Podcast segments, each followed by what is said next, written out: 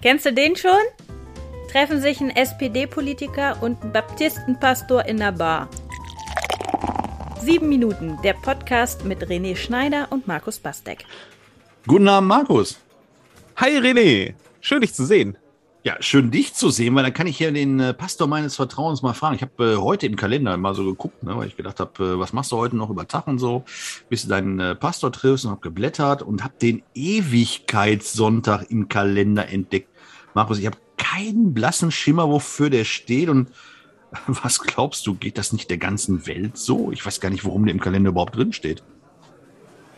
Ah, soll ich Aufklärungsarbeit über Feiertage wieder leisten hier? Ja. Ja, kurzum, weil, was ist der Ewigkeitssonntag? Und, und kann der weg?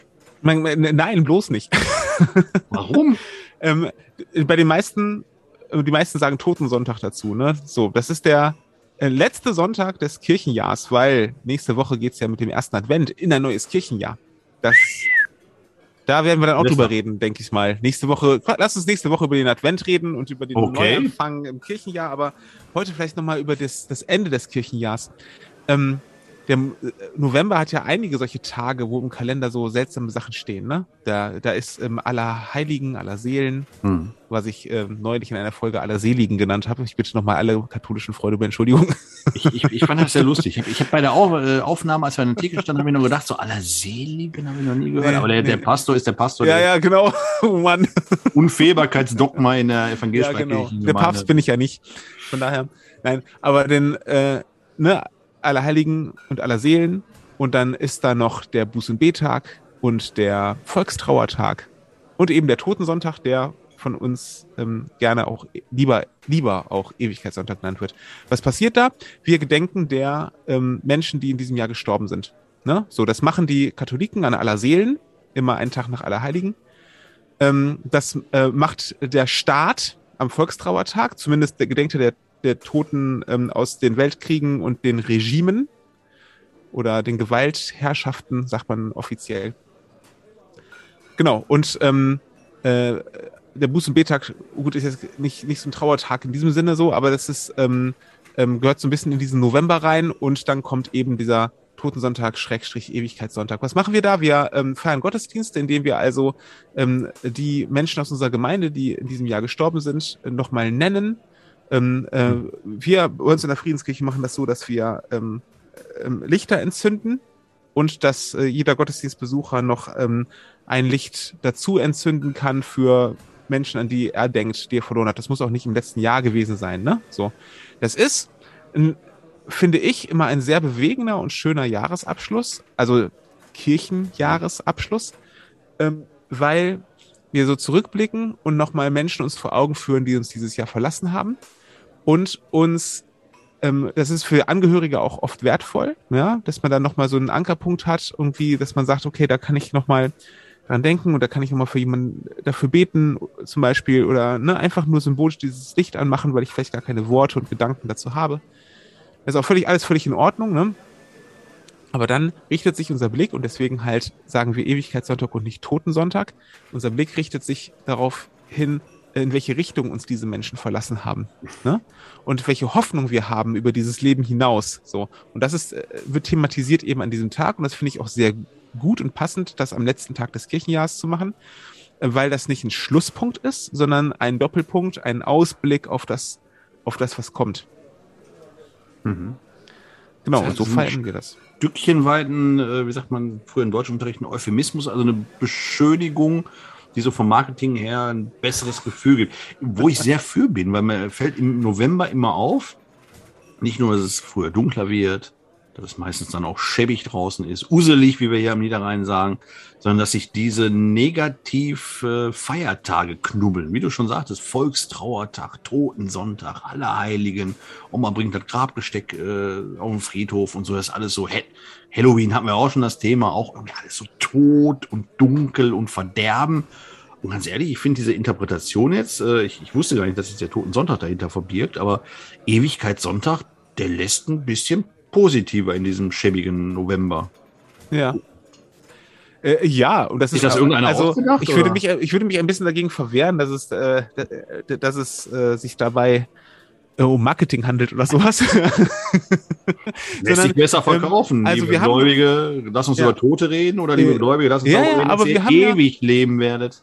wir haben hier ja an der Theke auch schon vor einem halben Jahr mal über den Tod gesprochen und auch darüber, dass ähm, sich, ähm, äh, dass der Tod einfach auch ein sehr, sehr fieses Image hat. Also der Sterben und äh, Tod ha- hat äh, es ist nicht so schlecht wie sein Ruf, ja. So, auch wenn ich jetzt nicht, auch wenn ich jetzt nicht lebensmüde bin oder so, ne. Ich lebe sehr gerne und ich lebe fröhlich und ich lebe hoffentlich auch noch einige, einige Jahrzehnte auf diesem schönen Erdball und mit diesen tollen Menschen zusammen. Ähm, aber äh, letzten Endes gehen wir alle einmal und ähm, ähm, und sich damit zu beschäftigen auch, ne? Und sich, ähm, hatte ich ja gesagt, Memento Mori, also die Beschäftigung damit, Mhm. mit der Realität und der Wahrheit, dass ich sterben werde und sich ähm, auf seinen Tod im Guten vorzubereiten, nicht im Sinne von, ich habe schon mal den Bestatter bezahlt, kann man auch gerne machen, ja, ähm, oder meine Sachen geregelt, sondern sich darauf vorzubereiten, was, wie gehe ich eigentlich innerlich da rein. Es ist nicht, äh, es hängt natürlich darauf an, sehr davon ab, was man glaubt. Ob Mhm. was danach kommt und was danach kommt. Ich glaube fest daran, dass danach was Gutes kommt und deswegen, warum sollte ich so, warum sollte ich so, so Probleme haben und das mal ausklammern in meinem Leben, sondern ich kann dem begegnen und sagen, ich werde eh durch diese Tür gehen. Ähm, äh, la- lass doch diese Tür einfach schon mal angucken. Ja, und lass doch mal gucken, welche, welche Menschen in meinem Leben schon durch diese Tür gegangen sind, wo, zu denen ich jetzt natürlich keinen Kontakt mehr habe. Aber was, was macht das mit mir? Ich ähm, finde, das hat immer was Helles auch, ja. Ähm, Sterben ist sicherlich immer irgendwie auch düster, aber das, was danach kommt, ähm, ist für mich was, ähm, wo Licht drin steckt, ne? Und Hoffnung drin steckt. Deswegen auch ein schöner Übergang dann in den Advent, ne? Mhm. Was ich übrigens ganz interessant finde, ist, dass der, der, wie du das schon so schön sagst, der November ist der totale Trauermonat und immer alles so uh, und so. Passt ja auch bitte. zum Wetter und äh, zum früher Dunkelwerden und so. Ähm, interessanterweise gibt es ähm, vier, ich meine, es gibt vier ähm, stille Feiertage in Deutschland, an denen hier, Stichwort Tanzverbot, Karfreitag? Hashtag, Hashtag Tanzverbot, genau, Karfreitag, Allerheiligen, Volkstrauertag und Ewigkeitssonntag. Das sind die vier, die, wo der Staat gesagt hat, wir möchten, dass an diesen Tagen Hm. kein Remi-Demi gemacht wird. Ne? Und Karfreitag regen sich jedes Jahr wieder alle drüber auf.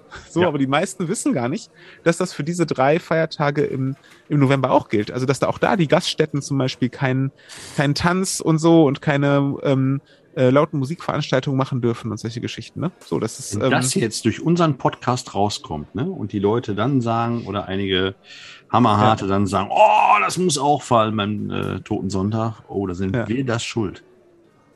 Äh, Ja.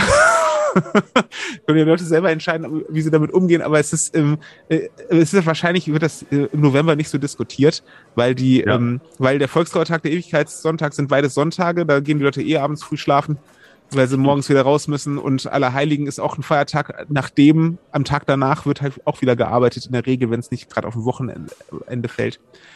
So, also ähm, Da deswegen haben ist es wahrscheinlich drei nicht so immer eine besser als der Diskussion, ne? Karfreitag. Ne? Ja, und, und man muss dazu sagen, dass es an den drei Feiertagen hier im November bis 18 Uhr gilt, glaube ich, das Tanzverbot. Und Ach so. Karfreitag gilt es bis 0 Uhr, ne? Ähm, oder die ganze Nacht durch, das weiß ich gar nicht so genau. Aber wenn man das für Wenn wir nochmal Feier. Die Feierwütigen interessiert es wahrscheinlich nicht doll, ob bis 18 Uhr was verboten ist. So. Heutzutage habe ich mir sagen lassen, als äh, älterer Mensch hier, ähm, dass die jungen Leute ja ach, vor 18 Uhr oder 18 Uhr gehst du gar nicht los.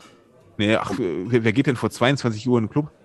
Ne, während wir um 22 Uhr schon wieder im Bett liegen, ne, wir allerdings. Hertha eingetrunken haben, dann gehen die erstmal los, diese jungen Leute. Hertha kennst du, oder? Komm, wir trinken ein. Markus Prost. Ja, genau. Damit wir hier schnell ins Bett kommen. genau. Brösterchen, Pressbetankung. Sieben Minuten, der Podcast mit René Schneider und Markus Bastek.